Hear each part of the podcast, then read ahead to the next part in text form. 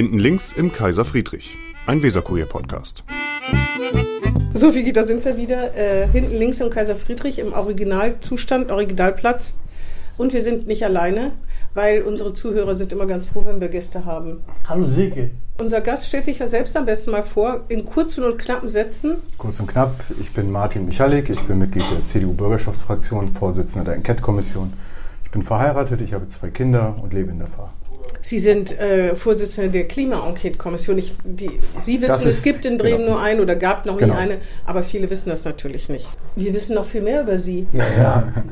Zum Beispiel, dass Sie Lokführer gelernt haben. Genau. genau, das hat mich auch sofort äh, ange, angezogen bei der Deutschen Bahn. Genau. Was sagen Sie denn zur Lage der Deutschen Bahn? Das würde mich ja mal interessieren. Ja, heute ein sehr gefragter Job, aber als ich fertig mit der Ausbildung war, war er nicht so gefragt. Also das heißt, ich habe die Ausbildung abgeschlossen. Ich war im Fachbereich ähm, Logistik, Transport, das heißt für den Güterverkehr. Ich habe auf einer Güterverkehrslok gelernt, auf vier Baureihen. Die Ausbildung war ein bisschen umfangreicher als das, was man heute von den äh, Umschulungen kennt. Das war tatsächlich Eisenbahner im Betriebsdienst, da gehörte alles zu. Also wie baue ich einen Zug? So. Äh, da, und wie baue ich einen Zug, sodass ja. Sie jetzt Ihren eigenen Zug bauen können? Also wie baue ich den Zug innerhalb der Gleise zusammen? Ach so. Das heißt, so, wie baue ich einen Züge, Zug? ja, Sie müssen sich ja das so vorstellen. Aus, genau, ja. also klar, bei Personenzügen trifft das seltener zu, aber Sie sehen auch am Bahnhof ab und zu eine orange kleine Lok rumfahren, die die Wagen zusammensteckt. Weil, weil man leere Wagen und volle Wagen und runde Wagen und genau. den Kriege nicht einfach so hintereinander hängen kann, genau. wie man will. Ach, das Oder wusste ich zum Beispiel nicht. Wenn, wenn ein 700-Meter-Zug ankommt, dann hat er teilweise Gefahrgüter, teilweise Autos ah, ja, und sonst genau. was. Der wird dann in einen Rangierbahnhof gebracht. Da gibt es einen Ablaufberg, da werden die Wagen einzeln runtergeschubst, ohne Lok. Die werden dann mit einem Hemmschuh abgebremst. Teilweise erfolgt das automatisch. Und dann gehört auch zum Rangierdienst, dass man zwischen die Wagen klettert und die kuppelt. Verstehe. Oder dass man eine Wagenprüfung macht, das heißt, bevor ein Zug abfährt, die Bremsen testet, guckt, ob alle technischen Teile da sind. Das war der gesamte Umfang der Ausbildung. Das hört sich ja toll an. Das war super toll, ja, aber ich wollte ja auch Lokführer werden. Und ich war ah. sehr früh mit der Ausbildung fertig, kurz vor meinem 19. Geburtstag. Und dann gab es keine Plätze als Lokführer. Und äh, so kam es, dass ich dann nach Osnabrück gezogen bin. Dort habe ich eine Zeit lang gearbeitet im Rangierdienst, äh, nur Spät- und Nachtschichten draußen im Gleis und habe Züge gekuppelt.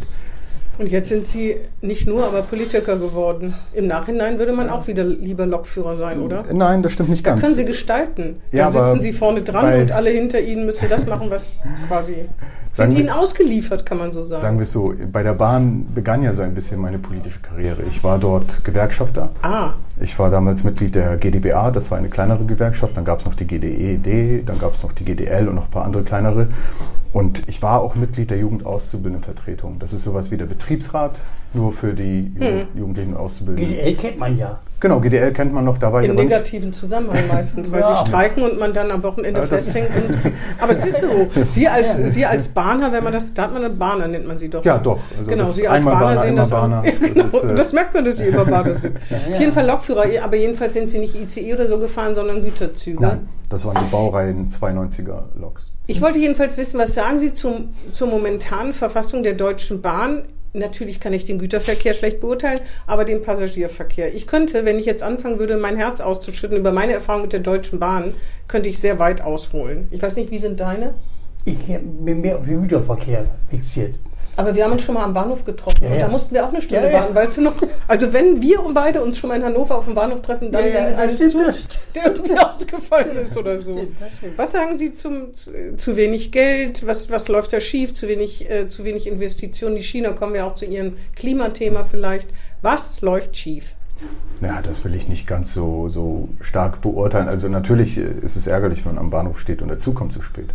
Aber gleichwohl finde ich, dass die Bahn eigentlich mit das angenehmste Reisemittel ist, das es gibt. Also wenn Sie nach Berlin fahren, kommen Sie von Bremen aus nicht bequemer und besser hin als mit der Bahn. Und wenn dann, sie fährt. Wenn sie fährt, dann dann muss ich aber trotzdem sagen, kann ich auch eine halbe Stunde Verspätung in Kauf nehmen, weil das werde ich mit dem Auto trotzdem nicht einholen Aber nicht, können. wenn Sie einen Anschlusszug verpassen. Das, das verstehe ich, nein, das ist fürchterlich ärgerlich. Oder wenn Sie 85 sind einen Koffer aber, dabei aber, haben. Aber selbst die Bahn hat sich da verbessert, äh, indem zum Beispiel Fahrkarten wieder erstattet werden, ähnliches. Aber sonst sehe ich das auch kritisch. Ich, find, ich finde, dass die, ähm, die Bahn aktuell so nicht, nicht sehr attraktiv für einige Leute sein kann.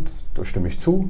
Und das ist natürlich jetzt auch, wenn man das rund machen will in, in der Klimafrage, spielt das eine große Rolle. Da muss ein bisschen was getan werden. Die haben einen Lokführermangel. Ich, die rollen ja starke Programme aus, um Leute sogar umzuschulen innerhalb mhm. eines halben Jahres. Ähm, da gibt es einige Defizite, aber ich glaube auch, dass die Bahn das aufholt. Klimaschutz und Bahn zusammen. ich sehe immer die, die auf der Autobahn, die rechte Spur ist voll von LKW. Und solange wie ich lebe, wird erzählt, die Güter von der Straße auf die Schiene.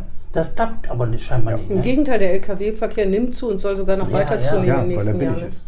Das ist das Problem. Im Verhältnis Dann ist die Bahn zu teuer, muss die mehr Genau, subventioniert aber werden. Die Bahn ist ein, ein Staatskonzern. Also da hat der Staat auch tatsächlich Ja. Einflussmöglichkeiten. Aber es ist tatsächlich so, als ich bei der Bahn angefangen habe, das war 99, da war das das Unternehmen. Also jeder wollte damals ähm, Bahn ICE fahren, sagen wir es mal so. Und Ja. überhaupt an diese Ausbildung zu kommen, war damals verdammt schwer. Also ich hatte Einstellungstests in Hannover, psychologische Tests, ich hatte Sporttests und noch weitere Gespräche. Da waren vier, fünf Runden mit Amtsarzt, weil das ja auch öf- öffentlicher Dienst ist. Ähm, das war gerade nach dem Umsprung von Bundesbahn zur DBAG, aber da waren noch viele Strukturen wie in einer Behörde. Es war sehr schwer, diese Ausbildung zu kriegen und die Ausbildung an sich war auch sehr schwer. Sie war sehr umfangreich und man muss dazu sagen, als ich fertig mit der Ausbildung war, war das auch ein sehr solider Arbeitgeber. Viele Urlaubstage, bezahlte Überstunden, 13,5 Gehälter. Das kriegt man heutzutage kaum noch. Und äh, dann hat sich das mit der Zeit so entwickelt, was Sie auch gerade sagten, der, der Lkw-Verkehr, das war schon Thema bei den Gewerkschaftern im Güterverkehr. Wir wurden irgendwann mal von DB Cargo zu Railion, dann wieder irgendwie DB irgendwas. Das, Region, genau, Region, ne? genau. Und ich habe auch, ich, ich kenne Bremen aus einer ganz anderen Perspektive. Ich habe die Güterbahnhöfe in Grolland und äh, in der Überseestadt alle kennengelernt. Wir haben sogar noch Kelloggs zugeliefert damals oder die Rolandmühle.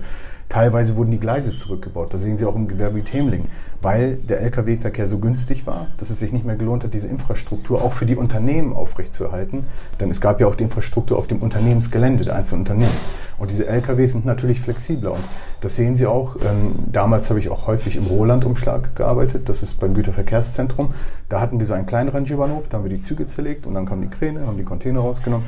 Und da hat auch schon ein Kollege gesagt, ja, pass mal auf, LKW ist sche- scheinbar die Zukunft. Seit 20 Jahren geht das hier zurück, wir werden zu teuer. Also das Gefühl hat man schon gehabt, aber jetzt im, im Zusammenhang mit Klima bekommt das nochmal eine ganz andere Bedeutung, weil ich denke, dass vor 20 Jahren vielleicht nicht so gerne drauf geschaut wurde, auf, auf den Preis.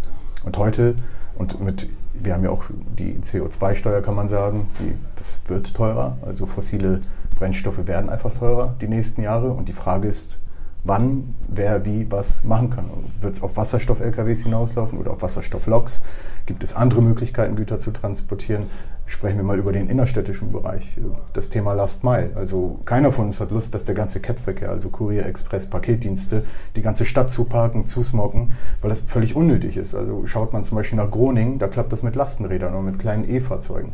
Also das ist auch so die Zukunft. Und das muss wirklich global gestrickt und zusammen gedacht werden, weil ich glaube, nur auf ein Verkehrsmittel zu setzen, ist wie bei allen Sachen im Leben immer falsch. Aber die Also- Bahn könnte ja staatlicherseits eingreifen, abgesehen davon, dass die Kapazitäten ja nicht reichen, weil die Güterzüge ja nachts fahren und mit den Passagierzügen nicht in Konflikt kommen. Also man könnte das gar nicht einfach so ausweiten, ohne auszubauen, richtig Ja. massiv auszubauen. Das ist ja auch so ein Nein, Problem. Infrastrukturmaßnahmen tatsächlich. Genau, aber ähm, haben Sie diese Einstellung und beschäftigen sich damit erst seitdem Sie in der Enquete-Kommission sind? Weil Sie haben ja vorher in Ihrem Berufsleben nicht so viel mit Klima zu tun gehabt. Und dann, wenn Sie da sind, haben Sie nicht manchmal schon gedacht, vielleicht sind Sie doch in der falschen Partei? Nein, das sehe ich Weil das anders. hätte jetzt auch, in- diesen Vortrag hätte jetzt auch ein Grüner halten können, ne? Das glaube ich nicht. Nee, Da waren viele CDU-Aspekte drin. was denn? Sagen Sie. Sag du. Nee, nee. Äh, Ich finde, das ist- Wir- Wirtschaftlichkeitsgedanken zum Beispiel. nee tu mal Das ist. Ähm, Ja, aber die Grünen lassen das doch nicht außen vor. Oh, das weiß ich nicht. Das müssen Sie die Grünen fragen. Naja, Also die ich, ich Last nehme das Mile und wahr. so, die Diskussion ist ja die gleiche. Die würden sofort diese Last Mile Ja. darauf umstellen, dass man die, also ich meine, wenn Frau um. Schäfer sich für irgendwas, aber wenn Frau Schäfer sich für irgendwas stark macht, dann für die, für die Innen, äh, Verkehr, verkehrsarme Innenstadt. Das muss man eher lassen. Ob sie das richtig macht, ist ja eine andere Frage. Aber die Last Mile, da würden Also sie ich zusammen kann, ich kann aktuell den Masterplan dahinter nicht erkennen. Ich hat die CDU denn einen Masterplan? Ja, den haben wir damals vorgelegt, ähm, also auch im Rahmen des Verkehrsentwicklungsplans, hinter dem wir auch stehen. Ähm, uns geht es natürlich auch ähm, darum, die, die Stadt zu entlasten, aber es bringt ja nichts, äh, Blockaden zu schaffen oder die Autos zu verdrängen, damit sie an anderer Stelle in der Stadt irgendwie die Luft vollpesten. Also wenn, dann müssen Alternativen, Anreize irgendwo da sein. Das heißt, der ÖPNV müsste massiv ausgebaut werden in Das Bremen. wollen sie ja auch. Ja, passiert aber nicht. In den letzten zwölf Jahren ist es auch nicht passiert. Na, jetzt werden doch gerade zwei Linien erweitert, die 1 und die Ja, 8, oder? jetzt nach so vielen Jahren. Also Ist die eins und die acht die, oder die diese Debatte habe ich auch. Also wir haben am Mittwoch die ähm, Umweltdeputation gehabt und da lagen die neuen, Verke äh, die neuen Emissionsdaten vor. Und wenn man Verkehr von 2017 zu 2018 gegenübergestellt hat, war man dann nur um 0,2 Prozent besser geworden. Also das heißt für mich, es ist faktisch nichts passiert. Die Autos sind ein bisschen sauberer geworden, weil sie neuer Aber sind. Aber die CDU war ja in der Bundesregierung und da hätte sie natürlich auch was für die Deutsche Bahn den Güterverkehr machen können. Ne? Das hätte sie machen können, das wird sie auch in ihrem Rahmen getan haben. Nur wahrscheinlich nicht in dem Umfang, der ihnen gefallen würde. Ja, aber ich meine nur, ne? Also da kann man ja. sagen, hier machen die Grünen nicht genug, aber man muss auch sehen, wer ja. an der Regierung beteiligt war seit 16 Jahren, ne? Hätte man wahrscheinlich schon sehr große Schritte nach vorne machen können. Aber die CDU auch nicht allein. Nee, das stimmt. Aber noch, noch eine Frage. In Bremen, BSAG, ich denke mal, die können auch flexibler werden. Ja. Die fahren die Linie 3 zum Beispiel, die ich sehr gut beurteilen kann, bin ich mir ein zumindest, die fährt mit leeren Waggons, vier, fünf Waggons, vier Waggons, drei Waggons, des Nachts da ist eine Person drin. Da könnte, ja, das ist ähm, die Frage, habe ich mir auch persönlich gestellt, wie, wie könnte man das Ganze bedarfsorientierter ja, ausgestalten genau. im Rahmen der Digitalisierung. Das ist nämlich ganz interessant. Ich wohne in der Fahr. Und, aber das verhält sich in anderen Stadtteilen genauso. Ähm, Sie müssen mal darauf achten, wo Sie die Flexzonen für die WK-Bikes oder für die Elektroroller haben. Die kann man dann ja an der Stelle nahezu überall abstellen. Und wenn Sie sehen, wo die Spots sind, wo 20 Roller übereinander liegen oder Fahrräder, ich bin immer der Meinung, dass man sowas schon optisch wahrnimmt, sowas mit in die Planung einfließen lassen müsste und sich dann auch denken könnte, naja, Moment, dann scheint ja ein Bedarf für bestimmte Wege. Das ist ja ähnlich wie Trampelpfade, die sie haben. Es genau. gibt einfach typische Trampelpfade und die Gewober macht es schlau, die werden mittlerweile gepflastert. Ja. Damit jeder weiß, das ist ein Weg und sich die Schuhe nicht dreckig macht, so mhm. ungefähr. Und so ähnlich könnte man auch im Verkehrssektor umgehen, indem man Bewegungsströme erfasst und man könnte zum Beispiel, man kann alles mit anonymisierten Daten machen. Also es ist nicht so, man muss es datenschutzkonform hinkriegen. Also man darf keinen einzelnen Menschen tracken, verfolgen. Und die alten Leute, die gar nicht getrackt genau. werden können. Genau, aber, ja aber es gibt Sachen, die man optisch wahrnehmen kann. Bewegungsströme. Man sieht, wo verhäuft irgendwelche Roller, Fahrräder stehen zu bestimmten Uhrzeiten. Das kann, also ich nehme es optisch wahr, wenn ich mit dem Fahrrad durch die Stadt fahre morgens und abends, dass einige Fahrräder wechseln, dann woanders sind. Daraus kann man herleiten, wo ein Bedarf ist. Und so ein Problem haben wir zum aber Beispiel. Aber nicht für Senioren.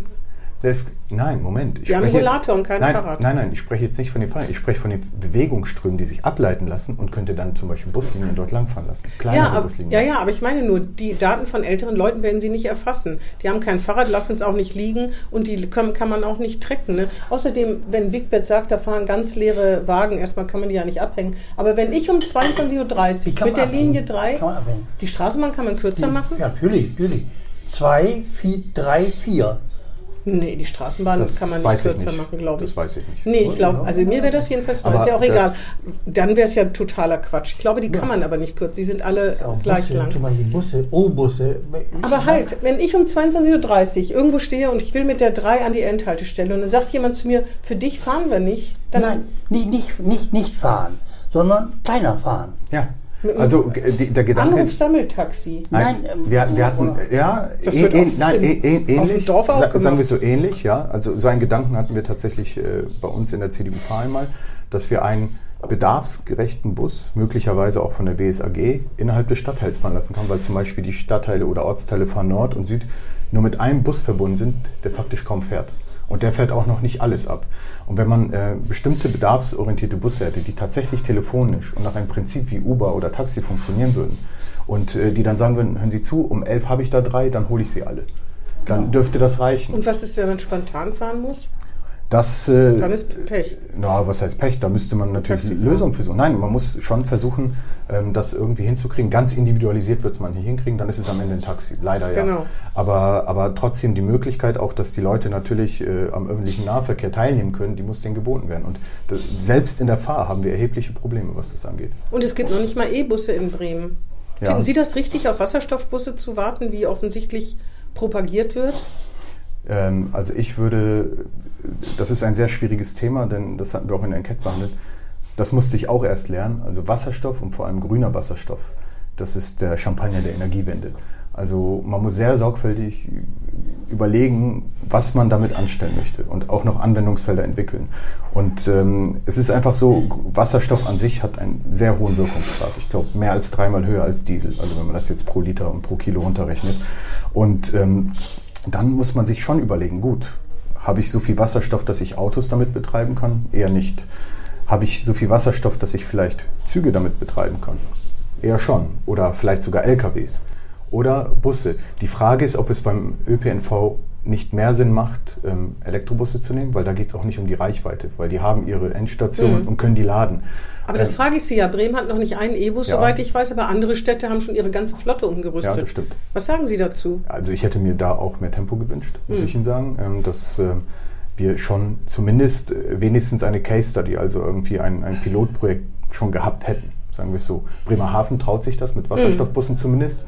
Man kann darüber streiten, ob das richtig oder falsch ist, aber sie hatten halt den Mut, diesen Schritt zu gehen, ein paar Wasserstoffbusse anzuschaffen und zu gucken, was nach ein paar Jahren passiert. Ob das ein Modell für Bremerhaven ist oder eben nicht.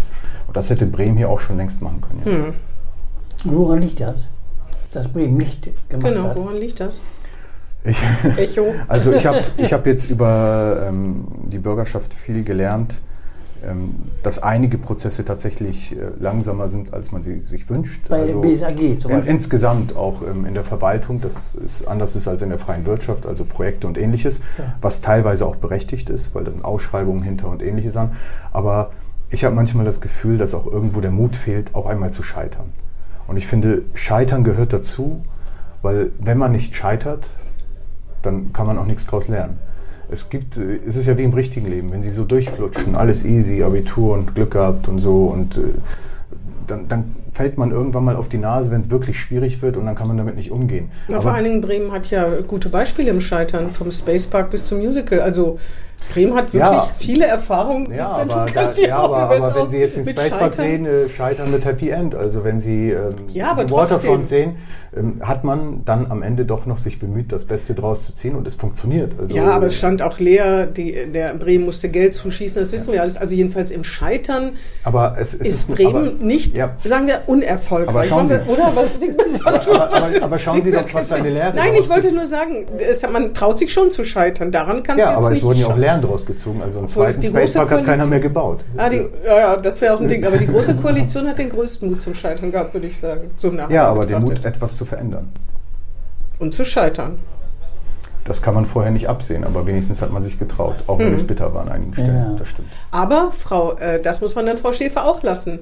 Sie hat sich getraut, die Martini-Straße ganz zu, ganz äh, zu sperren. Sie hat sich getraut, die Martini-Straße zweispurig zu machen zu einer Einbahnstraße und hat sich getraut, den Wall irgendwie einfach ein Schild hinzustellen, zu sagen, hier fährt kein Auto mehr lang. Also kann man auch sagen, der Mut ist ja, da. Die Frage ist, ob der in die richtige Richtung ging. Ja, das ist ein bisschen unfair. Entweder man hat den Mut und kann scheitern oder man hat also, ihn nicht. Aber ja, den ja. Mut hat sie auch gehabt. Ne? Sie hat was angefangen und zwar ratzfatz sogar. Ne?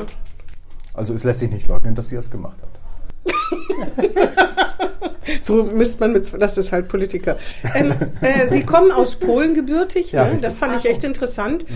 Ähm, Sie sind, äh, Sie sind, ähm, als Sie vier Jahre alt waren, mhm. sind Ihre Eltern mit Ihnen geflohen. Genau. Haben Sie Geschwister, noch mit mehr Nein, Kindern? Ah ja, alleine. Und ähm, Sie, das fand ich echt interessant, dass Sie geschrieben haben, dass Sie selber quasi Ausländerfeindlichkeit am eigenen Leib erlebt mhm. haben, weil man denkt ja meistens, das sind an, Menschen mit anderen Migrationshintergründen. Ja. Sie sprechen ja auch akzentfrei Deutsch gut, aber Ihre Eltern offensichtlich nicht. Ja. Und Sie haben, wo haben Sie gewohnt? In der Fahne, so ein Mietsblock, ne? Ja, auch. Also ich habe den größten Teil meines Lebens in Gewoberwohnung verbracht. Ja, und Sie sind in der Fahr groß geworden. Ja. Aber dieses Ereignis, was Sie beschrieben haben, das war, da haben Sie allein gewohnt, Ihre Eltern haben Sie besucht. Können Sie das mal erzählen? Weil ich, ich bin da fassungslos.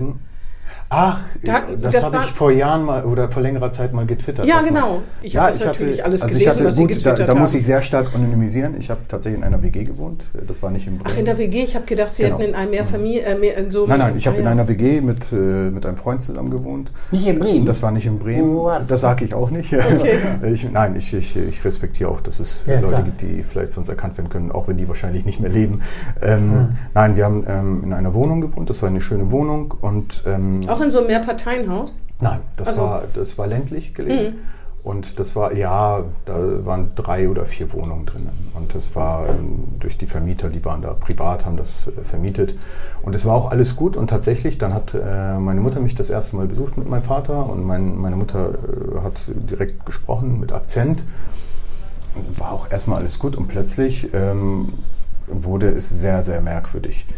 Und äh, mir direkt wurde nichts mitgeteilt, aber man war sehr unangenehm zu mir. Also ich wurde beobachtet, wie ich nach Hause kam, was ich mache. Ähm, die Wohnung wurde betreten, als ich nicht da war. Mhm. Und auch nicht von meinem Mitbewohner, sondern offensichtlich von dem. Also ich hatte eine Vermutung. ähm, weil Sachen anders lagen. Und ich habe auch äh, meinen Mitbewohner gebeten, er soll mal einfach ein Glas hinter die Tür stellen. Und plötzlich hat er einen Anruf gekriegt, ja, es gebe einen Rohrbruch, die müssten in die Wohnung. Also es war schon sehr skurril und er hat mir dann sp später erzählt, weil die Dame einfach sagte, ja, ich wäre ein sehr unangenehmer, das würde ich hier nicht in die Wohngemeinschaft passen. Hat aber nicht begründet, wie. Mhm. Und er hat danach dann erzählt, tatsächlich, ja, diese, diese, die, sie ging davon aus, dass sie aus Russland kommen, diese Russen, das sind so, ja so, mhm. so solche komischen Leute und machen so komischen Sachen. Ja, unglaublich, oder? Ja, unglaublich. Es war sehr, sehr kränkend. Ähm, ich, ich war äh, eigentlich fassungslos. Ich, klar hätte ich mir auch einen Anwalt nehmen können oder so, aber ich habe gedacht, dass, dass nee, das ich irgendwie auch nicht, nicht aufarbeiten. Das ist eine Sache. Ähm, sie, sie kommen ja auch, so wie ich, ähm, damals war ich um die 20, muss das gewesen sein, in so einen Konflikt. Ähm, einerseits komme ich aus Polen, bin aber hier komplett sozialisiert. Also ich habe keine polnische Schule besucht. Ich hatte damals, solange alle noch lebten oder selbst nicht weggezogen sind, noch bis ich irgendwie am Pubertieren war, enge Familie da. Später sprechen Sie denn Polnisch fließend? Ja. Ah ja, mit Ihren Eltern sprechen Sie wahrscheinlich Nein, Polnisch, ne? mit denen. Ach nicht? Die haben mir kein Polnisch beigebracht. Ach so. Die wollten das. Mit wem also, reden Sie denn Polnisch? Äh, mit meiner Schwiegermutter zum Beispiel. oder, oder, zuletzt mit der Danziger Delegation. Nein, ich musste es mir mit tatsächlich... Frau von Heiko Strohmann. Ja, die kenne ich, aber ich spreche nicht Polnisch.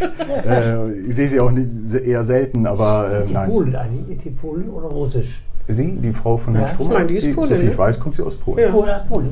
Und ähm, nein, es ist so, dass ähm, ich, ich mir das auch irgendwie selbst beibringen musste. Also meine Eltern haben tatsächlich, als sie nach Deutschland ankamen, abgeschlossen. Sie sind ja auch geflohen, muss man dazu sagen, also, nicht etwa. Äh, ich, also meine Eltern nennen es geflohen. Es ist natürlich äh, so ein zweischneidiges Ding, das waren schwere Zeiten. Also als ich geboren bin, haben meine Eltern mir erzählt, herrschte da der Ausnahmezustand, Ausgangssperren, Panzer und so weiter, ohne Corona. Mhm. So, und Sie wissen ja, wie das jetzt hier die letzten eineinhalb Jahre war, wenn das ein Dauerzustand ist.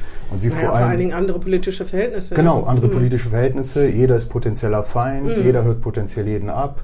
Ähm, mein Vater hat noch, also der, der väterlicherseits äh, ist es eine deutsche Familie, die auch natürlich stark nach dem Krieg, äh, ich würde mal sagen, unterdrückt wurde. Mhm. Ähm, es gab, wenn mal ein Verwandter dann abgehauen ist, so nennen wir das, dann gab es direkt immer Hausdurchsuchung. Ähm, das waren solche Zeiten und äh, wir haben natürlich auch unter erbärmlichen Umständen gelebt. Meine Eltern waren beide berufstätig für den Staat ähm, haben aber, es gab halt keine Wohnung, es gab halt nichts, also es, es, gab halt keine Chancen und sie haben dann auch mich gesehen und gesehen, dass es so nicht weitergeht und das waren auch so die Zeiten des Umschwungs, mhm. ähm, damals auch schon mit Valenza und dann, dann wurde das, gab es einfach mehr Möglichkeiten, aber problematisch war, deswegen nannte das mein Vater wahrscheinlich damals immer Flucht, ähm, man konnte ja nicht einfach so ausreisen. Mhm. Und ähm, es gab Ausreisemöglichkeiten, aber alleine. So, meine Mutter und ich, wir waren schon, also ich war schon mal in Bremen mit zwei, äh, weil meine Oma hier gelebt hat. Mhm. Aber mein Vater durfte nicht mitkommen. Mhm. Und mein Vater hat pauschal immer alles Das war das Faustpfand, um wieder zurückzukehren. Genau, wie oft, genau. Das war bei Sportlern ja auch so, genau. bei DDR-Sportlern. Genau. Mhm. Und, äh, und äh, mein Vater hat aber pauschal immer die Anträge für die ganze Familie gesetzt. Und das waren immer Aushänge. Und eines Abends stand dran, dass wir alle fahren dürfen. Mhm. Und das war eine Nacht- und Nebelaktion. Mir wurde gesagt, so, Mund halten, wir gehen zum Bahnhof, ein Koffer und weg. Und dann ging die Odyssee los. Da kann ich mich tatsächlich fragmentartig noch dran Waren erinnern. Sie in Friedland? Genau. Ah, ja. Da kamen wir an, haben da in einer Turnhalle gelebt, glaube ich, zwei Wochen, wenn ich mich nicht täusche. Ich habe meine Mutter nachträglich gefragt, wie lange das ging. Es war schon, äh, also ich fühlte mich auch wieder sehr zurückversetzt, als wir in der Fahr in der Badowigstraße dann das ähm, das Heim dort geöffnet Gartenstadt wurde. War. Genau, Gartenstadt war. Ich, äh, genau. ich wohne da in der Nähe und ich habe mich auch im Beirat für, dafür eingesetzt und dann auch vor Ort nochmal privat ein bisschen auch immer geguckt, ob das auch wirklich alles flüssig läuft. Und ähm, da fühlte ich mich so zurückversetzt, weil es war natürlich für meine Eltern, die mitten im Leben standen, auch, ich habe es gesehen, sehr demütigend. Äh, da schläft man in Hochbetten in einer Turnhalle mhm. ohne Trennwände. Ja, das war voll. Keine Privatsphäre. Genau, und dann wurde mhm. man auch hin und her gefahren mit Polizeibussen, damals die ganz, ganz großen Grünen. Und äh, am Ende kamen wir dann nach Lesung. Da waren wir eine Zeit lang. Das ist auch ganz interessant. Weil Aber Sie wollten nach Bremen, weil Ihre Großmutter ja schon genau, in Bremen und mein Onkel hatte. auch. Mein ah, Onkel ist mhm. dann auch schon hier gewesen. Mhm. Und das, äh, das war auch der Impuls, nach Bremen überhaupt zu kommen. Also ich mhm. war tatsächlich engste Familie meiner Mutter. Also der Bruder meiner Mutter und meine Großmutter, die waren schon hier und auch in der Fahr. So hat sich dann auch die Fahr ergeben. Ja. Aber wir waren dann erstmal eine Zeit lang in Lesung, bis man die Verhältnisse sortiert hat. Das heißt, äh, bis man irgendwie eine Wohnung gefunden hat und ähm, ich weiß nicht, wie lange das ging. Also Erzählung nach waren das auch zwei, drei Monate, die wir da waren. Und dann hatten wir halt die Wohnung und meine Mutter konnte tatsächlich sehr schnell Fuß fassen als Krankenschwester. Die fing dann direkt bei Krankenhaus Bremen-Ost an. Mhm. Und dann hat sich das so eingependelt. Aber es waren schon sehr, sehr schwierige Zeiten, weil ich mich erinnern kann, dass mein Vater auch sehr lange arbeitslos war. Mhm. Ähm, und selbst in einem Stadtteil wie Fahr merkt man das schon, wenn man wirklich auf Kante lebt. Also hm. mit, mit, einem Gehalt und einer Familie ähm, war das so als Kind nicht ganz rosig, sagen wir es mal so. Und dann sind Sie in die CDU eingetreten, ne? Das habe ich jetzt mit 19 gemacht. Aber, mit 19 Aber in die Jungen Wohnen, ne? Das war, genau, in, den, genau. in, die Jungen Jungen Wieso, wieso eigentlich die CDU? Ich meine, also ich hätte da, wie gesagt, zwei Fragen. Das eine ist, wieso in die CDU? Das wäre das eine. Und das zweite ist ähm, ähm, tatsächlich, ob man sich als jemand, der sich für Klima einsetzt, also ob Sie verstehen, wenn ich sage, ach Gott, jetzt Doch, entdeckt die CDU ich oft die, gefragt. Genau, oft und äh, das ist ja so mit der Klimaunion von Wiebke Winter, die muss sich das ja auch immer gefallen lassen, ähm, ob das nicht ein bisschen spät ist oder so einem Zeitgeist schon fast folgt. Ne? Aber vielleicht mal erstmal also, die erste Frage, wieso war es die Klima CDU? kann ich Ihnen danach noch erzählen, ja, was, was, schon vorher war. Ähm, äh, CDU ist einfach so, ich war äh, als Gewerkschafter öfters unterwegs und da wird man natürlich... Äh, von, von vielen SPD-Lern gefragt, ob man nicht möchte.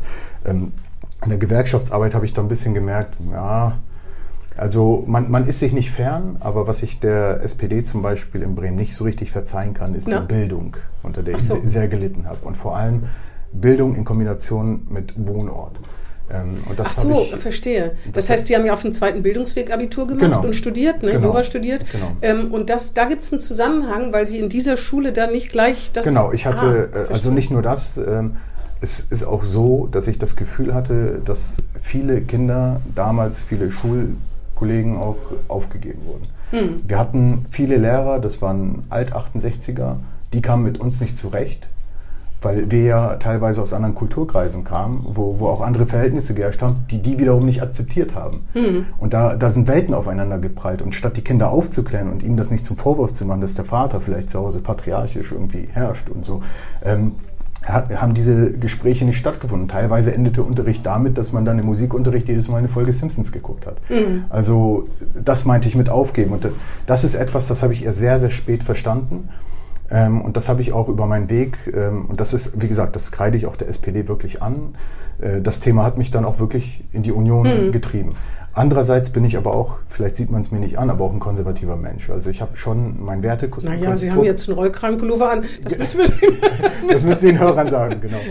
Sind Sie katholisch und auch aktiv katholisch sozusagen? Nein. Ah, ja. Also das heißt, ähm, ich gebe zu, ich bin nicht jedes Wochenende in der Kirche. Aber so, so genau fließt kann nein, ich wissen. Ich meine nur, dass für manche Christen ist ja auch die CDU tatsächlich genau. wegen ihres. Ja, aber das nicht, war, die CDU war für mich jetzt nicht wegen der Kirche, sondern aber mhm. wegen dem christlichen Wertekonstrukt, mhm. ja, das, das ist wahr. Mhm. Aber es ist auch so, dass wir, wir, wir praktizieren die Feiertage natürlich, unsere, unsere Kinder äh, machen entsprechend die Taufe, die Kommunion, mhm. wir haben auch kirchlich geheiratet. Das ist, ist auch gleichzeitig etwas Kulturelles, wenn man aus Polen kommt. Ja, ja, muss man dazu sagen.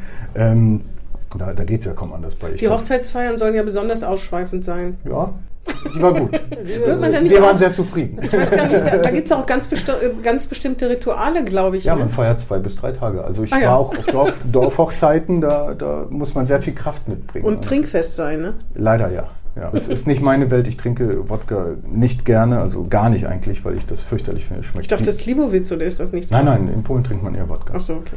Slivovitz ist mehr im, im Balkanraum. Ja, genau, Jugoslawien. Und, äh, ich habe von nichts eine Ahnung. Ja, ja.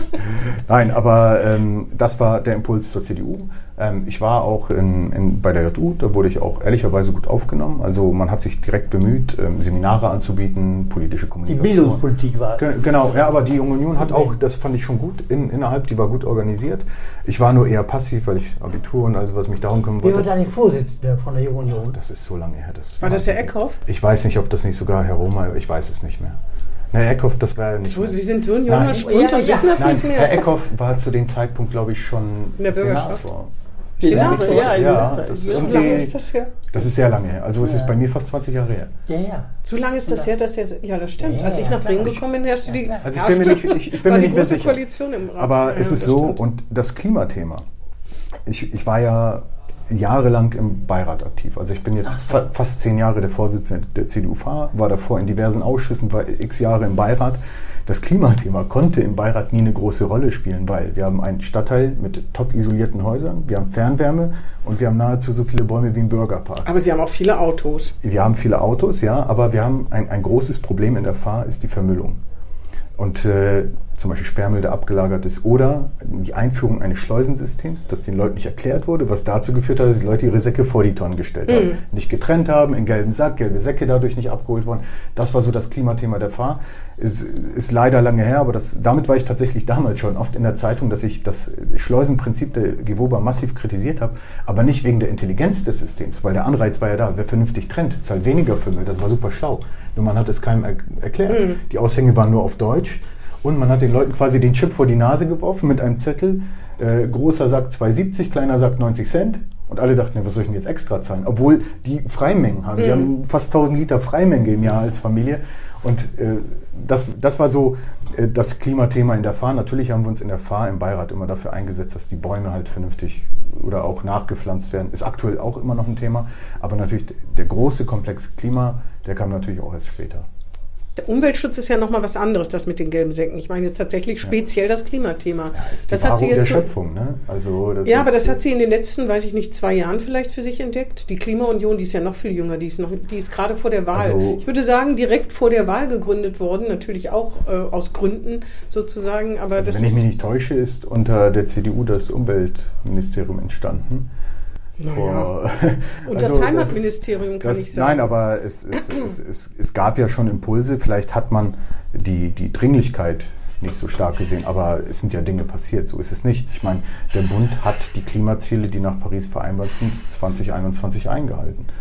Und muss man sich auch vor Augen halten. Also es war jetzt nicht für die Katze, sondern man hat das gemacht, was vertraglich vereinbart war und ging vielleicht zu dem Zeitpunkt auch davon aus, dass das reicht. Ich denke gerade an Angela Merkel, wo du sagst, die, die Klimawandel, da hat die ja initiiert, da Fukushima oder Fukushima, wie das hieß, in Japan, hat die ja gesagt, jetzt werden die ganzen Atomkraftwerke abgeschaltet. Jetzt machen wir Ausstieg aus der Kohle-Stromerzeugung. Äh, ne? Ja, jetzt geht die Diskussion ja wieder in die andere Richtung, ja, ja, ne? ja. ob nicht Atomkraftwerke ja, ja, klar. für den Klimawandel Das ist erstmal beschlossene ne? Sache. Also ich mhm. denke auch, dass und das Problem werden wir auch aus Bremen heraus nicht lösen können. Nee, nee, auf keinen Fall. Ich meine nur, wenn ich sagen würde, dass Ihre Anstrengungen ein bisschen unglaubwürdig sind, was sagen Sie da? Also, weil man so das Gefühl hat... Das finde ich nicht. Also ich, nee, dass Sie das nicht finden, Sie sind ja Christdemokrat, aber wenn ich Nein, sage, aber auch, auch, auch wenn, man, wenn, wenn man das nüchtern betrachtet. Es ist in der Vergangenheit viel passiert. Wie gesagt, die, die Ziele, die vertraglich vereinbart sind, wurden auch eingehalten. Deswegen das, ist ja noch keine aktive Klimapolitik. Das, die Fridays for Future, da, wenn ich Luisa Neubauer wäre, dann würde ich sagen, Natürlich, das ist auch ihr Job. Aber, aber, aber nochmal, wenn man das nüchtern einfängt, dann ist es so, dass der Bund die Ziele, die vereinbart wurden, eingehalten hat. Und das ist, das ist, das schaffen auch nicht alle Länder. Also ja. schauen Sie mal nach Polen. Ja, aber das so. ist ja was ganz anderes als da, wo wir jetzt stehen, ne? Ja. wo man tatsächlich, wo die Frage ja ist, wie viel Klimapolitik oder wie, wie harsch oder wie äh, konsequent muss man das durchprügeln? Das ist ja im Moment die Frage dieser Gesellschaft. Sind wir total streng und äh, sozusagen Vorbild Deutschland oder, das ist ja das, was die CDU oder auch Herr Röwekamp im Wahlkampf, wir müssen aber auch die Wirtschaft, dürfen die Arbeitsplätze nicht gefährden. Ja. Ne? Also es muss beides möglich es Muss, nein, es muss äh, eine, eine Harmonie aus allem geben. Wirtschaft, Soziales, auch gesellschaftlich. Man muss die Menschen auch abholen. Ich denke nicht, dass man das gerecht sein. Genau, genau. ich denke mhm. nicht und dafür stehe ich auch, dass man das durchpeitschen kann, weil dann verliert man die Menschen. Naja. Und nochmal, ne, der, ich glaube, es gibt in der SPD Tendenzen in Bremen, die eine SWB AG zu privatisieren. So Tendenzen, erste ne, Blüten oder erste Keime vielleicht. Sind Sie da dafür, die SWB? Privatisieren? Ja die SWB, ja? die gehört doch schon zur EWE. Oder ja, ist ja so. Ist auch für, ich glaube, einen kleinen Prozentsatz. Ne? Ja, das, also. Ist ja, ist ja wieder. Also da. Da habe ich persönlich noch gar nicht drüber nachgedacht, aber ob das jetzt der richtige Weg ist, also wir sehen ja auch, ähm, war ja mal Stadtwerke Bremen. Ja, weiß ich, weiß ich. Ist ja die Abkürzung. Ja, ja, Gab es ja, ja, auch mal einen Rechtsstreit zu. Ja, ja, genau, genau, ähm, genau. Ja, aber wenn, wenn ich sehe, also bei, jetzt haben wir auch zum Beispiel die Rekommunalisierung der, der Stadtrei Stadtreinigung. Ähm, was, der Netze. Was, genau, also ähm, das schafft ja nicht unbedingt Wettbewerb, wenn man dann halt den, den einzigen Player, einzigen Player so, lässt. So ein bisschen der neue Trend, ne? Rekommunalisierung. Also bei, bei, wir sehen ja jetzt ähm, bei der Stadtreinigung, was, zu was das geführt hat. Jetzt lassen wir mal die ganzen Kosten beiseite, aber was für ein Verwaltungsaufwand ist, das wieder einzufangen? Also ich kann mir das nicht vorstellen. Ach, du meintest vorhin Rekommunalisieren. Ja, meinte, du, hast, du hast bei den Stadtwerken gesagt verkaufen, du meinst genau das Gegenteil, zurückkaufen. Ja, ja, also zurückkaufen. Ja, zurück, ja, also Ja, rekommunalisieren. ja. Genau, Ja, nein, das, das würde ich nicht machen. Vor allen Dingen das Geld, wo soll das herkommen? Genau, Ne? das ist das nächste. Also, Ist ja wieder gerade günstig. Billige Kredite. also ich glaube nicht, dass Ein- Energie, ein großes Energieunternehmen günstig ist. Ja, nicht, nicht nominal, Ja. aber der, der, die Kreditaufnahme. Ja, ich, ich weiß, was Sie meinen. Ich weiß, was Sie das ist meinen. ja ideal, ne? Heutzutage. Also ich würde es nicht rekommunalisieren. Nein. Was wird die Enquete-Kommission denn jetzt eigentlich auf den Tisch packen? Es gibt ja immer so Zwischen, es gab ja immer so schon so Zwischenlösungen, aber wenn Sie das kurz mal, worauf müssen sich die Bremerinnen und Bremer einstellen? Dass es ein, ein umfangreiches Maßnahmenpaket gibt, das wirklich im, im, in einer großen Detailtiefe durchgearbeitet ist, mit meiner Meinung nach hervorragenden Ideen, mit denen die Bremer so noch nicht rechnen. Aber auch Erkenntnisse, die Zum schon Beispiel? Ein Beispiel. Also ich kann Ihnen jetzt, weil wir mitten in den Verhandlungen sind, das ist Können Sie mir noch gesetzt. nichts verraten? Nein, exklusiv Eine nicht. Kleinigkeit. Nein, ich, ich, würde, ich würde damit sehr, sehr klitzekleine- viele Menschen verärgern. Eine aber, aber klitzekleine Sachen, Kleinigkeit. Dinge, die ja durchgesickert Die essbare Stadt zum Beispiel. Kann ich künftig in die Wallanlagen gehen und mich satt essen? Das, hat, äh, das ist schon ein Antrag in der Bürgerschaft gewesen. Ich weiß, von Ähm, Ihnen auch. Den haben Sie ja nachgebessert, deswegen komme ich da irgendwie drauf. Kann ich Genau. künftig äh, sozusagen. Also der Antrag ist ja nicht die Bürger- Bürgerschaft, der hat ja weniger mit der Enquete zu, zu tun. Ich würde es begrüßen, wenn Dass ich mich da satt essen kann? Nein, das geht gar nicht um satt essen, aber wenn Sie sich ein Stück äh, Basilikum mitnehmen, damit Sie das abends im Salat essen, das ist doch wunderbar. Wenn da kleine Und Hunde wenn ich meinen Kindern, das kann man ja waschen. Ach so. Ich habe Also- gedacht, da würde man sich drum kümmern, dass das so ein bisschen Nein, also es ist, seriöser nein, ist. aber, aber was, äh, was die Enquete angeht, ist es tatsächlich so, es wird ein umfangreiches Maßnahmenpaket. Einige Dinge sind ja durchgesickert. Zum Beispiel jetzt hat äh, Ihr Kollege Theiner über das Wärmegutachten geschrieben. Ich persönlich halte das für einen Meilenstein.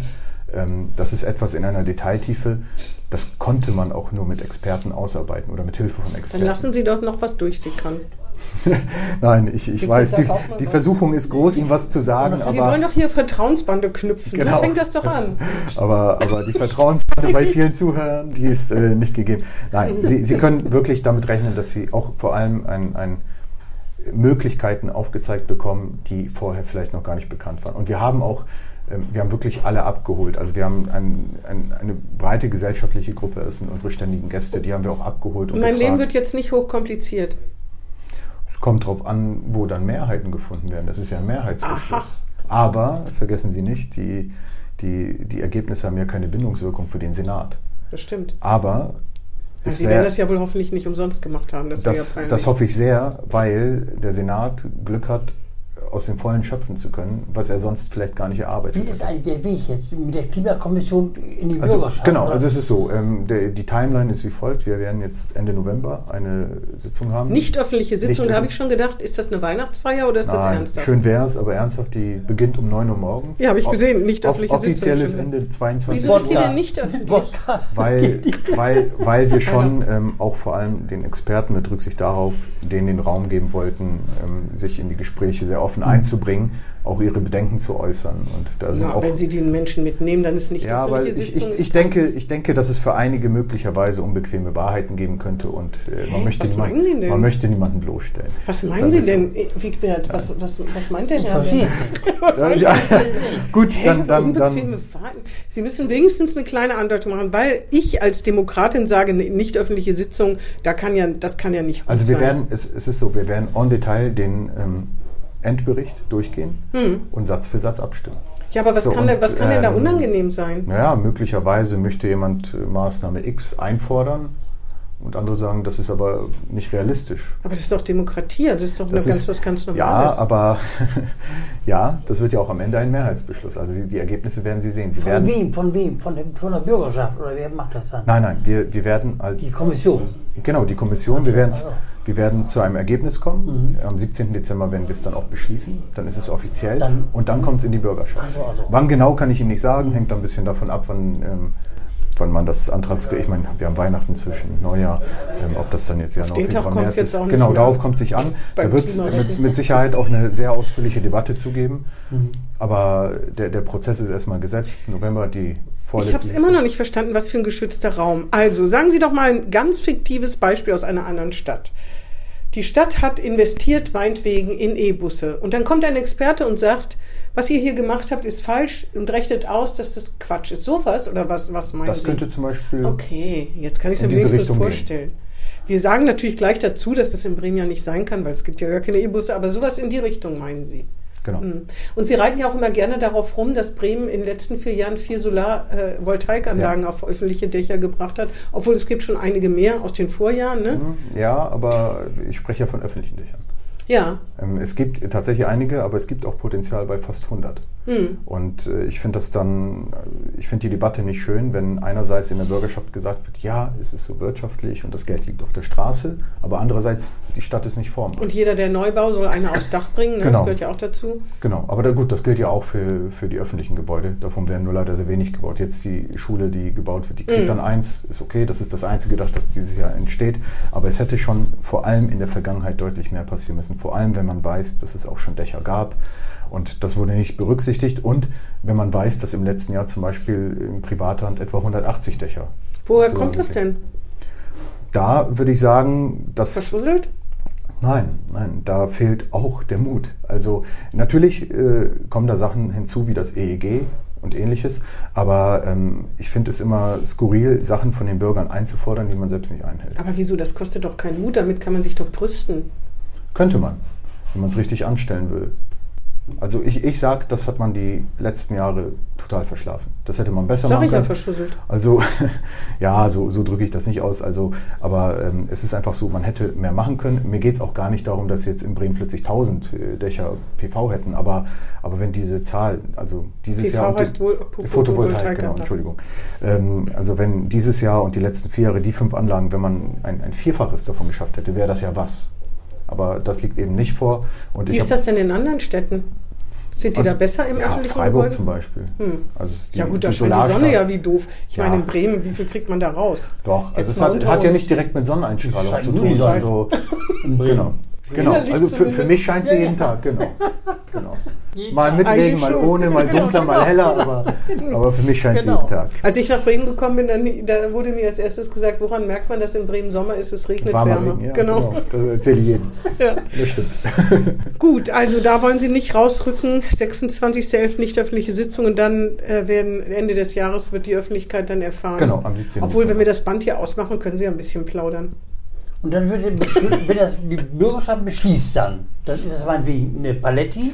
Also Beschluss? eigentlich, eigentlich nimmt die? Bürgerschaft das zur Kenntnis. Wir sind Also ja ein Ausschuss der. Bürgerschaft, das ist ja kein Antrag. Mhm. Aber äh, lo lo Antrag? logischerweise könnten Anträge resultieren. Also die CDU macht daraus einen da drauf. heißt nicht unbedingt CDU. Also ich, ich gerade bei, bei Sachen, die konsensual sind, macht es keinen Sinn, sich jetzt äh, in einen Wettbewerb der Anträge zu begeben. Da macht es mehr Sinn, dass die ganze Bürgerschaft über hinter ganzen Anträgen Ja, aber die steht. CDU muss doch irgendwie davon Profit schla auch schlagen wollen. Sonst wäre es ihr nicht so wichtig Also- gewesen, den Vorsitz zu übernehmen. Und überhaupt, die Idee ist Ja, ja, der auch auf Vorsitz hat sich ja durch Proporz ergeben. Wir sind Ja, die aber größte die- Fraktion. ähm, Das stimmt, aber auch die ganze Idee kam ja aus der CDU, dieser Ja. Enquete-Kommission. Und am Anfang sah es ja, Ja, so aus, dass es schwierig werden würde. Ja, wir haben einfach gemerkt, so wie ich sagte, dass hier nichts vorangeht. Und ähm, das ist die Art von Hilfestellung, die wir bieten können als größte Fraktion im Parlament. Nichts vorangeht, verkehrsarme Innenstadt.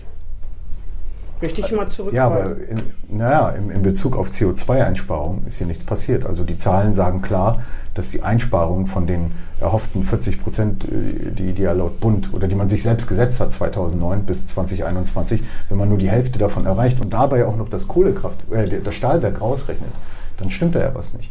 Und möglicherweise stimmt in den Strukturen was nicht oder in den Möglichkeiten. Vielleicht sind einige Förderfonds nicht bekannt und ähnliches. Und diese Strukturen wollten wir einfach aufdecken. Das ist unsere Hilfestellung, dass wir sagen, gut, wir setzen uns dahin, wir gucken, was hat denn den größten Einfluss? Aha, das Stahlwerk. Die Hälfte der Emissionen kommt vom Stahlwerk. Okay, was kann man denn da machen? Dann setzt man sich mit ArcelorMittal zusammen, dann setzt man sich mit SCUMS zusammen, dann setzt man sich mit der Wirtschaft oder mit den Skums muss man den Zuhörern auch erklären. Ne? Könnt- für Umweltschutz. Mobilität, ich kann das gar nicht Klima, auswendig. Umweltschutz, Mobilität, Stadtentwicklung. Genau. Genau. Und äh, dann setzt man sich auch in der Enquete mit denen zusammen und äh, erfasst auch Daten äh, vom Statistischen Landesamt und so weiter und, und bringt das irgendwie zusammen. Und äh, dann guckt man, wo die Stellschrauben sind, was für Möglichkeiten, und das ist ja das Wichtige, welche Möglichkeiten hat Bremen überhaupt? Das ist ja die große Mhm. Frage. Und da- hat Bremen Möglichkeiten, Ja, da- außer Solardächer? Sicher, äh, sicher. Also es, es geht auch beim Stahlwerk jetzt um Genehmigungsverfahren und ähnliches. Das sind die, die Sachen, auf die Bremen wirklich Einfluss nehmen kann. Ich meine, das ist ja wie die Solardachpflicht. Das ist ja das, worauf Bremen Einfluss nehmen kann und sagt, Moment, wenn du neu baust, ab der und der Fläche, bitte Solardach. Das sind die Stellschrauben. Aber das können Sie nicht vorgeben, dem Senat. Die erkennt nicht. Nein, das Maßnahmenpaket hat keine Bindungswirkung für Sie den machen Senat. Anträge, die Genau. werden meinetwegen mehrheitlich beschlossen. Genau.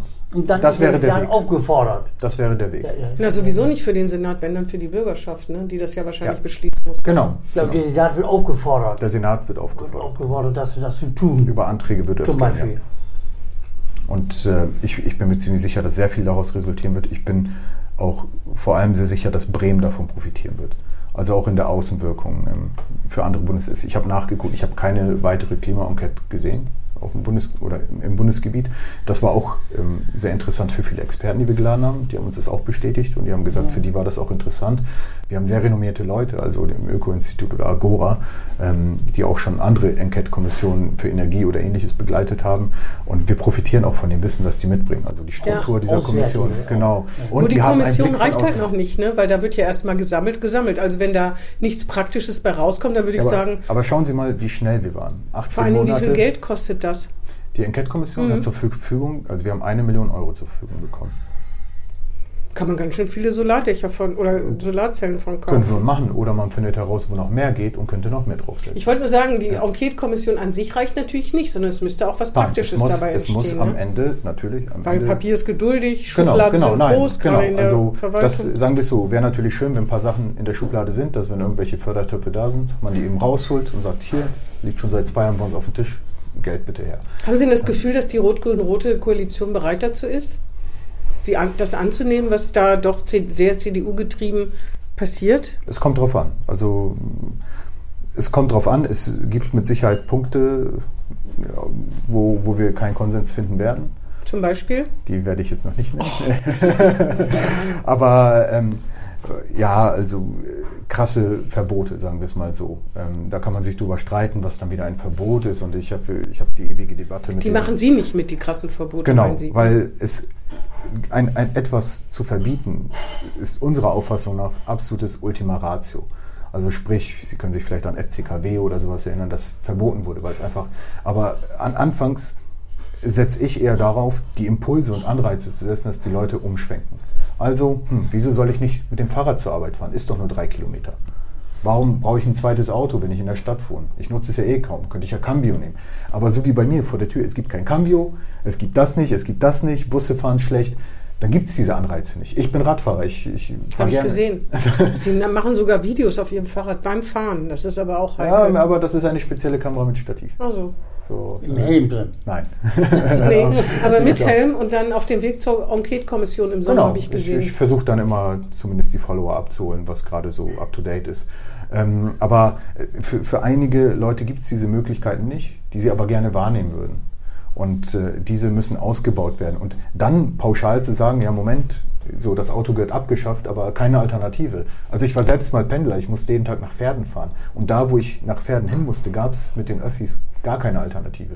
Da aber die SPD ist doch auf dem besten Weg. Die sagen doch kostenlosen ÖPNV, F- Ja, Taktverdichtung aber das, und. aber das führt, könnte eher dazu führen, also kostenloser ÖPNV für Schüler und Auszubildenden. Warum denn nicht für mich und d'accord. Sie und Herrn Ja, weil, weil ich sehe das Risiko, dass auch die Wertschätzung verloren geht, dass da irgendwie was da ist und zum Aufenthaltsraum wird. Also ich denke, die, ja, Mhm. Was soll man, ich denn in der Straßenbahn rumsitzen? man, muss, man, muss, man muss schon lernen, dass etwas Was seinen Preis ist. hat. Ganz einfach. Dass es etwas nicht einfach nur da ist, sondern auch seinen Preis hat. Und ich denke, unser Vorschlag mit den 1 Euro pro Tag-Ticket, Mhm. also 365 Euro Ticket, ist, ist ein sehr angemessener Vorschlag, weil der ÖPNV für für Erwachsene zumindest schon fast um die Hälfte günstiger wird. Ja, aber die, meinen Sie wirklich, der eine Euro macht mehr Wertschätzung aus? Ich denke schon. Mhm. Ich denke schon, wenn, wenn die Bahn einen Preis hat und die Kinder auch sehen, dass die Eltern dafür zahlen müssen, dass sie sehen, dass es einen Gegenwert hat. Bei, bei Kindern sehe ich das ein bisschen anders, ähm, weil zum Beispiel, sie haben ja die Schulwahlfreiheit, aber die gibt es ja nicht, wenn sie zwei Kinder zu einer Schule schicken wollen, sich aber die Monatskarten nicht leisten können. Mhm. So, aus, aus diesem Hintergrund, das gleiche gilt mit der Ausbildungsstätte. Äh, Die, die findet man ja in der Regel nicht vor der Tür. Also das fordern Sie ja, ne? ÖPNV kostenlos für Kinder und Jugendliche. Genau, das haben wir gesehen, gefordert ja. und wir fordern auch das 365-Tage-Ticket. Das sind erhebliche Verbesserungen und erhebliche Entlastung für Familien. Also Können Sie mein- den Senioren nicht noch mit reinnehmen? Kinder, Jugendliche und Senioren? Kann man drüber reden, gibt es vielleicht Möglichkeiten, aber ich würde erstmal mich auf, also um das erstmal überhaupt in Gang zu kriegen, erstmal versuchen, auf die Kinder zu beschränken und, und die auszubilden. Ähm, eine, eine Fahrkarte für ein Kind kostet aktuell 50 Euro. So, wenn Sie drei Kinder haben, dann können Sie es ja hochrechnen. Ganz kurz, nur die, ne, die, ne, was ich gerade Kinder und Jugendliche ansprachen, ne, die, das Klimacamp vor dem Rathaus Ja. ist ja weg. Das Ja. war ja lange, lange da. Ne? Sind Sie denn dafür gewesen oder dagegen? Also ich habe die zweimal besucht tatsächlich Ja, und kam mit denen ins Gespräch. Also das mache ich auch gerne. Ich, ich gehe ganz gerne zu meinen Kritikern, Mhm. weil ich brauche keine Streicheinheiten. Ich will wissen, was sie auch von mir wollen. Weil da stand ja fett an der Tür, die Bürgerschaft verpennt den... Genau. Ja, aber es ist ja nicht die Bürgerschaft, es ist der Senat. So, also ähm, und das habe ich denen auch ein bisschen erklärt und sie haben mich immer als Adressaten gesehen. Ich habe auch Impulse mitgenommen. Kritiker, das heißt, dass die waren gegen Sie. Ja, also, aber äh, sagen wir so, sie waren gesprächsbereit. Ja, ja, genau. Aber es, es gab mehrere Gespräche, durchaus konstruktive. Ich habe da viele Unterstützer kennengelernt, Okay. aber auch äh, Gespräche, die, die teilweise im Sande verlaufen sind, weil da einfach Forderungen drin waren, bei denen ich sage, gut, brauchen wir nicht weiterreden. Also wenn jemand zu mir sagt, So wozu, Maximalforderungen, ne? ja, wozu brauchen wir Stahl? Hm. Da habe ich gesagt, ja, und woraus sollen wir Fahrräder bauen? So, also äh, das war manchmal das Gesprächsniveau, dann war das gleich beendet, aber ich habe mit einigen gute Gespräche geführt. Da sind auch viele, viele Eltern gewesen, also Unterstützer, die, ähm, ich würde jetzt nicht sagen panisch, aber die schon Angst haben, das reell fühlen und äh, dem musste ich auch ein bisschen die Angst nehmen. Also Angst, die, die hatten das Gefühl, da kommt die große Flut in zwei Wochen Ja. wenn wir so weitermachen. Ja. Und äh, die, die Angst äh, wollte ich denen auch ein bisschen nehmen, habe denen auch erklärt, was wir alles schon auf dem Schirm haben, was wir auch in der Bürgerschaft schon gemacht haben, was beschlossene Sache ist. Und ich habe gemerkt, dass einfach auch eine häufig, häufig war, auch eine, ich sage jetzt nicht Unkenntnis, aber einige Informationen schienen da nicht vorzuliegen. Und äh, das war ganz interessant. Ich fand den Austausch gut. Das waren sehr freundliche Leute, die, mit denen ich die guten Gespräche geführt habe. Also sind Sie froh, dass das weg ist? Man kann sich darüber streiten. Das ist ja im Wahl, ne? Kann man genau, genau. hin. Man kann da immer noch hin. Sagen wir es so. Ja. Ich, ich bin da relativ neutral. Natürlich ist es nicht so schön, wenn die direkt vom Rathaus liegen und man als Bremer angesprochen wird, was ist das denn hier in Bremen von Touristen? So, aber andererseits sehe ich auch die Dringlichkeit des Themas und wir haben es geschafft, äh, eine Gruppe um sich zu bilden, diese Initiative zu starten und, und, und das ein paar Tage durchgezogen. Ich fand es etwas lang, weil dafür, dass die so lange da waren, sickerten sehr wenig Forderungen durch. Also medial habe ich die dann nach, nach der ersten Pressekonferenz kaum noch wahrgenommen, außer dass sie da sind. Und das war der Fehler. Hätten die täglich Botschaften, Aktionen gemacht, dann wären sie auch ganz anders angekommen. Aber das war meiner Meinung nach der Fehler, also ein Marketingfehler, würde ich mal sagen. Ja, aber ich glaube, na, wenn man immer die gleiche Forderung stellt, die sich ja von Fridays for Future nicht unterscheidet, oder das ist ja deckungsgleich, was sollen die da machen? Wir hätten Ja, zum beispiel, weil ich glaube nicht, dass wir jeden Tag berichtet hätten, wenn die jeden Tag eine Geht nicht, um, Pressekonferenz. geht nicht um jeden Tag, aber vielleicht hätten sie nach zwei Wochen ähm, zum Beispiel ihre Forder, äh, Forderungen, wenn sie gesehen hätten, okay, ähm, CO2-Zahlen sind wieder da, äh, von Bremen Emissionen äh, immer noch schlecht, dann vielleicht mal konkrete Maßnahmen gesagt, ey Leute, guck mal, wir sehen jetzt hier in der Stadt läuft das so und so, warum macht man nicht das, das und das? Also konkrete Vorschläge auf die Stadt bezogen. Weil dieses globale Denken bringt uns ja politisch in Bremen in der Bürgerschaft erstmal wenig, wenn wir nicht die, die lokalen Maßnahmen ergreifen können. Ja, wenn die so drauf sind, ne? Es war schwierig. Also, na, es waren einige gesprächsbereit und, und kompromissbereit auch. Das hat man gemerkt. Aber einige eben nicht. Also so und so. Aber ich, wie gesagt, es waren, es waren gute Gespräche. Aber ähm, ich habe auch einiges für mich mitgenommen, auch deren Forderungen, die ich dann die, oder auch nachvollziehen kann, warum die da sind und einige halt eben auch nicht. Ja. Haben wir noch Fragen? Ich nicht. Haben Sie noch Fragen? Erstmal nicht. Vielen Dank. Ja, dann. Michalik, immer schönen Dank. Auf jeden Fall. Sie haben zwar nicht so viel von der Enquete-Kommission ausgeplaudert, wie wir uns erhofft hatten, weil wir haben Sie ja extra jetzt eingeladen, wo Sie kurz vor Ende der, der, des ganzen Prozesses stehen, aber Aber da hat ja Herr Michalik gemauert. ja, das lernt man jetzt von der Ampel, ne? Es wird hier, es sickert nichts mehr durch, ne? Das ist out. Mhm, ja, ja, ja. Durchsickern lassen ist echt Es out. wird, es, also so wie ich Ihnen sagte, Gibt es einen gemeinsamen Antrag von den, CDU, Grüne und der Koalition dabei, Linke, eine SPD? Also, ähm, sagen wir so, die, die Idee gibt es, ja. Die Idee. Also die, die Idee gibt es. Ähm, nein, die Idee gibt es, die gab es auch vorher. Ähm, wir wollten halt nur erstmal wirklich ähm, Ja, genau, gucken, ja. dass alles auch wirklich zusammenpasst ähm, und wir auch alle hinter diesen Forderungen stehen. Das ist ja das Wichtigste. Hm. Aber es, wird, es, wird, es ist ein sehr guter Prozess für Bremen. Also Bremen, Bremen wird davon profitieren, im, im großen Maße finde ich. Da werden einige Sachen auch überraschend für einige. Das haben Sie sein. schon mal angekündigt, ohne uns Aber- was verraten zu wollen. Ja, aber so steigt doch die Spannung. so, dann äh, müssen Sie, Marketing, müssen Sie, marketingtechnisch. genau, so, Genau. Müssen, so müssen Sie doch unsere, unsere Arbeit umso mehr verfolgen die nächsten sechs Wochen. Wir verfolgen Sie ja sowieso. Macht die Enquete-Kommission eine Weihnachtsfeier, wenn es schon nicht am 26.11. ist? Also eine, eine Weihnachtsfeier wird es in dem Sinne nicht geben, aber, aber wir denken und wir gucken, wie wir das gerade irgendwie privat organisieren, dass wir tatsächlich gemeinsam essen, weil man ist ja schon über die eineinhalb Jahre sehr zusammengewachsen.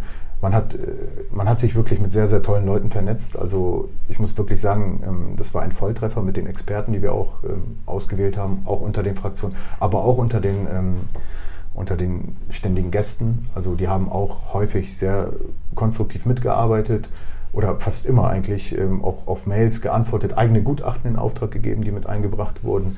Also es ist schon sehr, sehr wertvoll, weil man dann auch weiß, okay, wir haben wirklich große Rückendeckung von Multiplikatoren der Gesellschaft.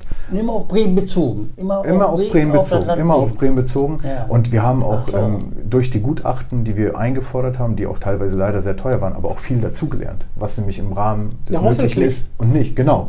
Das war ja auch das Ziel. Und durch die Experten, aber auch äh, den Politiker muss ich auch sagen, war es auch möglich, die Gutachten oder die Anforderungen an die Gutachten so zu stellen, dass auch wirklich die Fragen richtig beantwortet wurden. Also nicht ins Blaue hinein, sondern sehr, sehr, sehr konkret. Das hat man häufig nicht in der Verwaltung. Und beim Budget von einer Million, da wird ja wohl noch ein Essen drin sein, oder? Ich, äh, also ich gehöre zu den Leuten, ich möchte mich an Steuergeldern nicht bereichern. Das war ein Scherz. Also, äh, genau, also, genau, also das so. ist, dass es bei, bei, bei längeren Sitzungen irgendwie Verpflegung geben muss und Getränke. Ich glaube, das gehört sich auch so, vor allem wenn Das war wirklich ein Scherz. Ach so, von außerhalb Aber- rechnen. Also ich bezahle dafür sehr gerne Steuern und der Herr Gerling auch, Ja, oder? ja, auch für ein paar natürlich. Kekse, Ja, ne? Da sind wir natürlich gar nicht so. natürlich nicht. Genau, aber aus, ausufernde Partys wird es auf äh, Steuerkosten mit mir nicht geben. Also, die Hochzeitsfeiern à la Polen wird nicht geben. genau, Okay, Kommissionsfeiern, drei Tage. Drei Tage. Genau. ja, dann, dann muss man noch die, die, die Liveband einladen. Mit, mit, mit Wodka und Genau, ausgelassen Ja, und dann, genau. dann kommen aber auch ganz andere Ergebnisse raus. Ich weiß nicht, ob Sie die wollen. Tipp sein. Aber dann schafft man die 40 Prozent. Ja, wer weiß. Gut, dann vielen Fall. Dank, dass Sie da waren und uns Vielen einen Dank für die kleinen Einblick Einladung. gegeben Ja. haben. Genau, und ähm, dann ähm, sind wir gespannt, was dabei rauskommt. Vor allen Dingen, wir sollten uns dann in einem Jahr wieder treffen und gucken, was praktisch dabei rausgekommen ist, weil ne, das ist ja das, was man wirklich wissen will. Papier und Verkündung, Verkündigung, was man alles machen könnte, Hängt das auch ja nicht. natürlich damit zusammen, wie jetzt die Konstellation in Berlin sein wird. Und wie die nächste Wahl in Bremen ausgeht. Ja, ist auch bald. Sie haben Ja, recht. ja, das ja. ist, äh, ja. Dann kann So- die CDU ja mal zeigen, wenn sie tatsächlich mal das Oh, Rathaus ich, ich, sollte. also ich denke ja, dass unsere Performance aktuell ziemlich gut ist. Also Die einen sagen so, die anderen sagen so. Ja, Wollen wir dieses Fass jetzt nicht noch aufmachen? Nein. Das machen wir nächstes Mal. Gut, dann vielen Dank. Ich sage auch schönen Dank. Silke. Und Ich sage auch vielen Dank. Vielen Dank. Tschüss. Das war Hinten links im Kaiser Friedrich, ein Weserkurier-Podcast.